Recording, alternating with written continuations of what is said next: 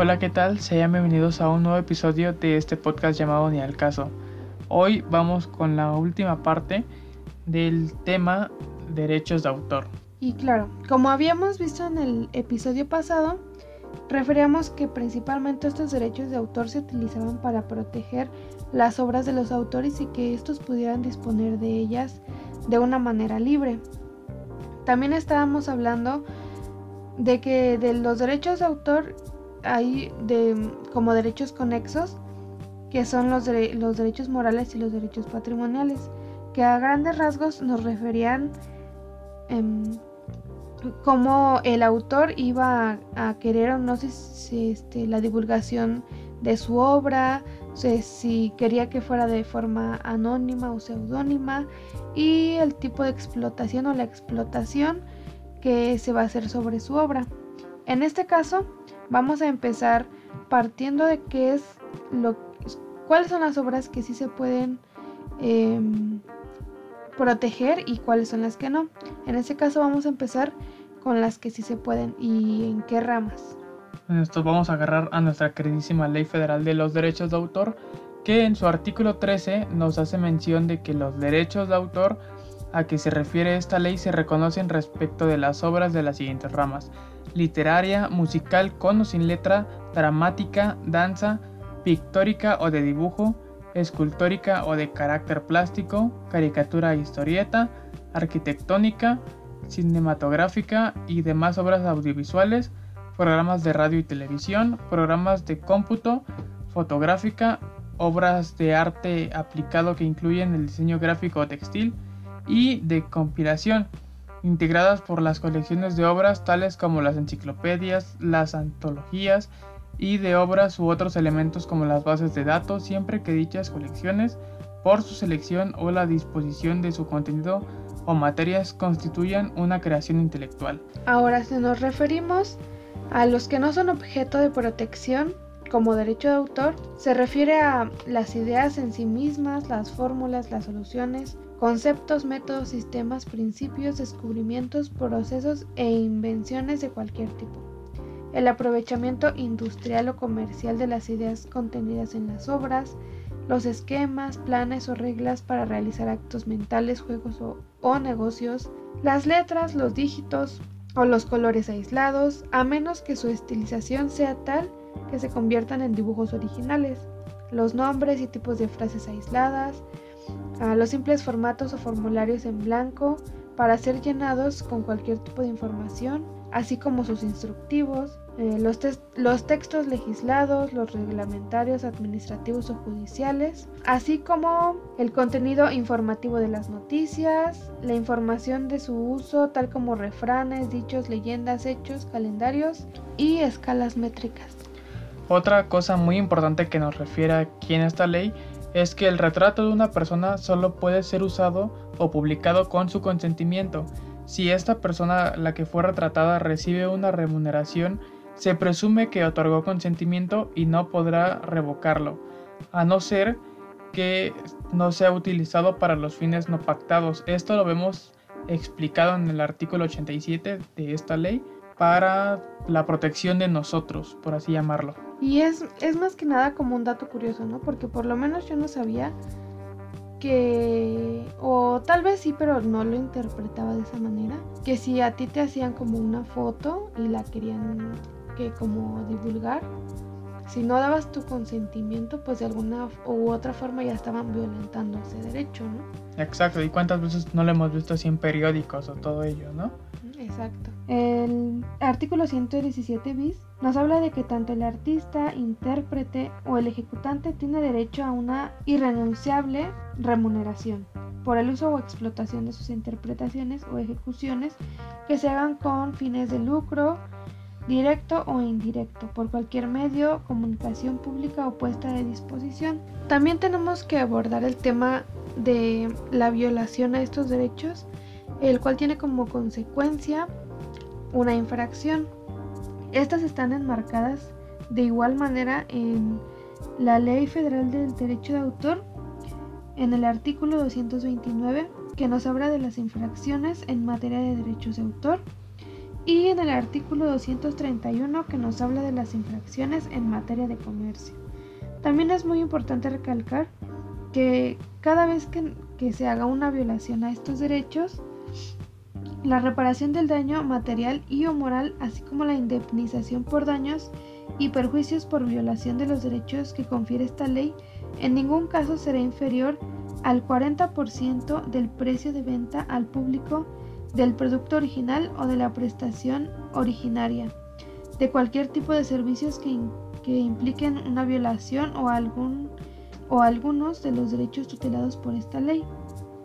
Esto viene en el artículo 216 bis, que como menciona, eh, cada vez que se haga una violación a estos derechos, se tiene también, valga la redundancia, este derecho a reclamar eh, la reparación por los daños y perjuicios.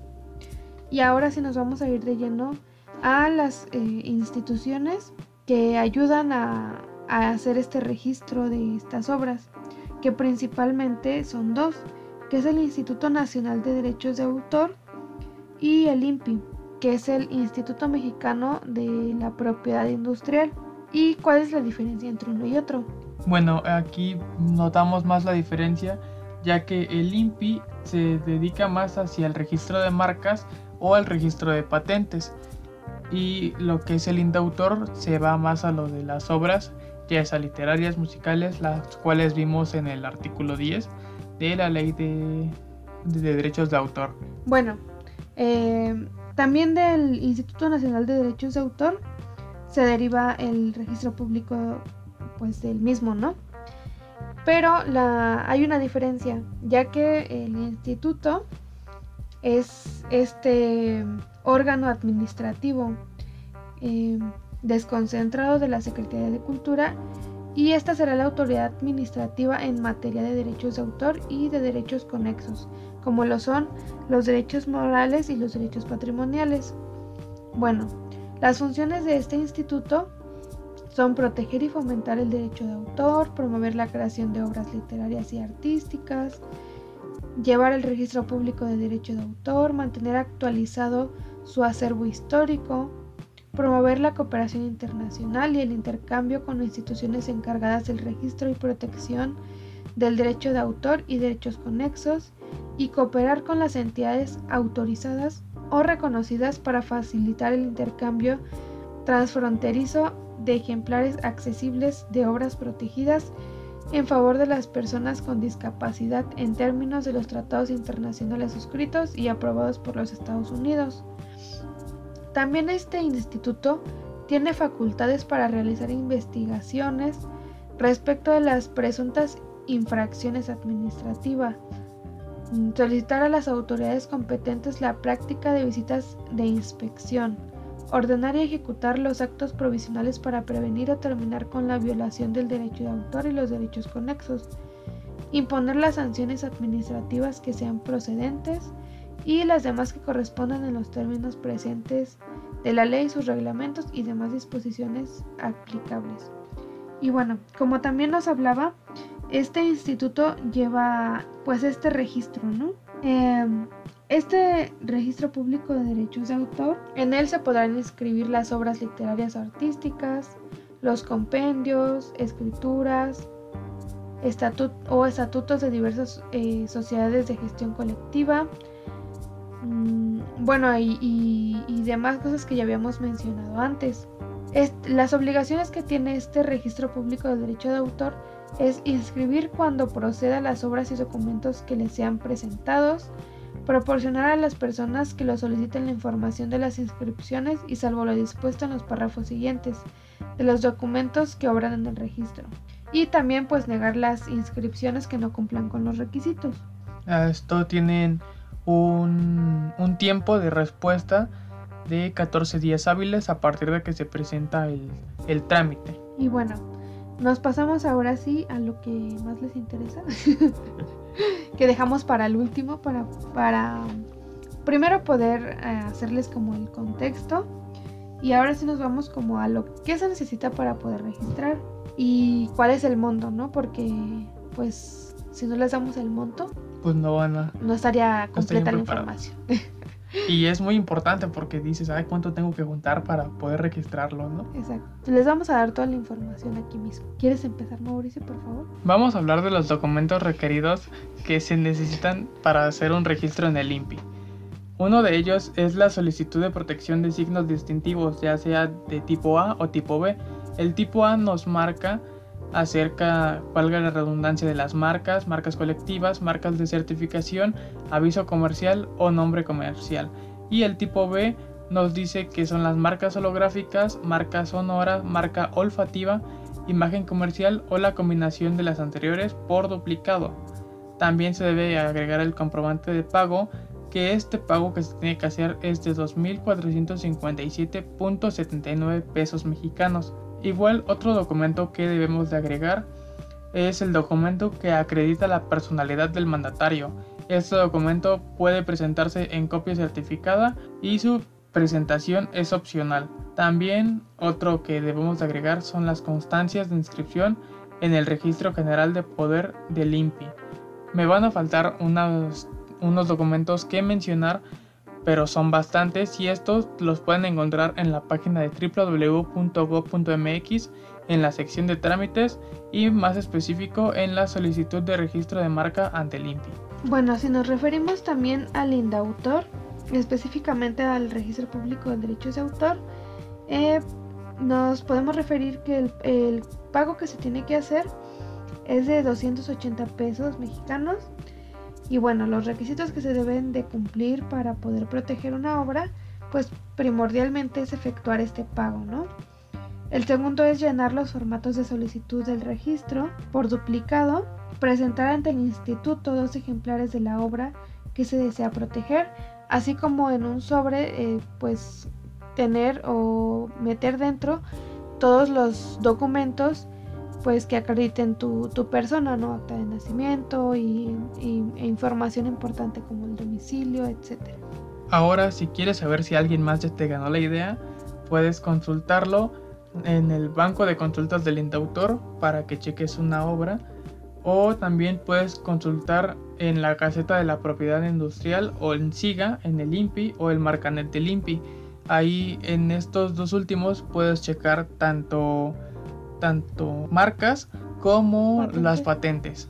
Y ahora vamos a darles algunos tips que en ocasiones como creadores de contenidos que quieren usar eh, canciones o imágenes o ese tipo de, cosas, eh, pues no se puede porque algunas vienen protegidas, ¿no? Es correcto. En las imágenes lo vamos a ubicar más de que en la propia imagen venga algo distintivo, ya sea una marca de agua, una, una C encerrada en un círculo, que esto significa copyright, o una R, que son los derechos reservados de la imagen. También puede que venga el nombre del autor de la imagen, o ahí mismo ves que, te, que cuando buscas una imagen te aparece en la, una página web, ahí te puedes meter a checarlo. También si quieres evitar estos problemas, puedes irte a Creative Commons Search, que son como networks que te puedes meter ahí a buscar imágenes que son libres de copyright. También existe Photopin, Fatter y Pixabay, que son igual para buscar imágenes. Ahora que si quieres usar una imagen con copyright, ya sea que la puedes usar pidiendo permiso al autor, esto es contactando directamente al autor o a quien la propaga. También se pueden dar créditos de la misma imagen que esta imagen no sea para fines de lucro o pagar una licencia. También puedes pagar en la PEGAF, que es la que es Visual Entidad de Gestión de Artistas Plásticas, en donde varios artistas suben sus, sus imágenes, por así llamarlo, y tú puedes como que pagar esa licencia. Y ahora en el caso de la música, tú puedes buscar una canción que te guste, por ejemplo, quieres, nosotros aquí en el podcast, ¿no? Queremos buscar una canción como para ponerla de fondo. Entonces simplemente vas con, con googlearla y hasta abajo en, las letras en la letra te va a aparecer copyright de, de tal disquera o buscarla en YouTube y si te aparece en la descripción de nombre de la canción, tal de este, disquera tal, es de que tiene derechos de autor.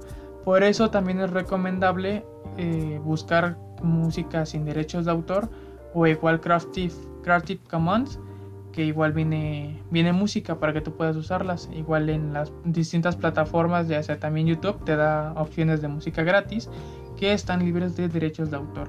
Pero en sí, si quieres ocupar igual una, una canción con derechos de autor, debes de pedir o permiso al, al creador, al quien tiene las licencias, o comprar una licencia y también que no sea para fines de lucro, porque ahí también te entra una demanda.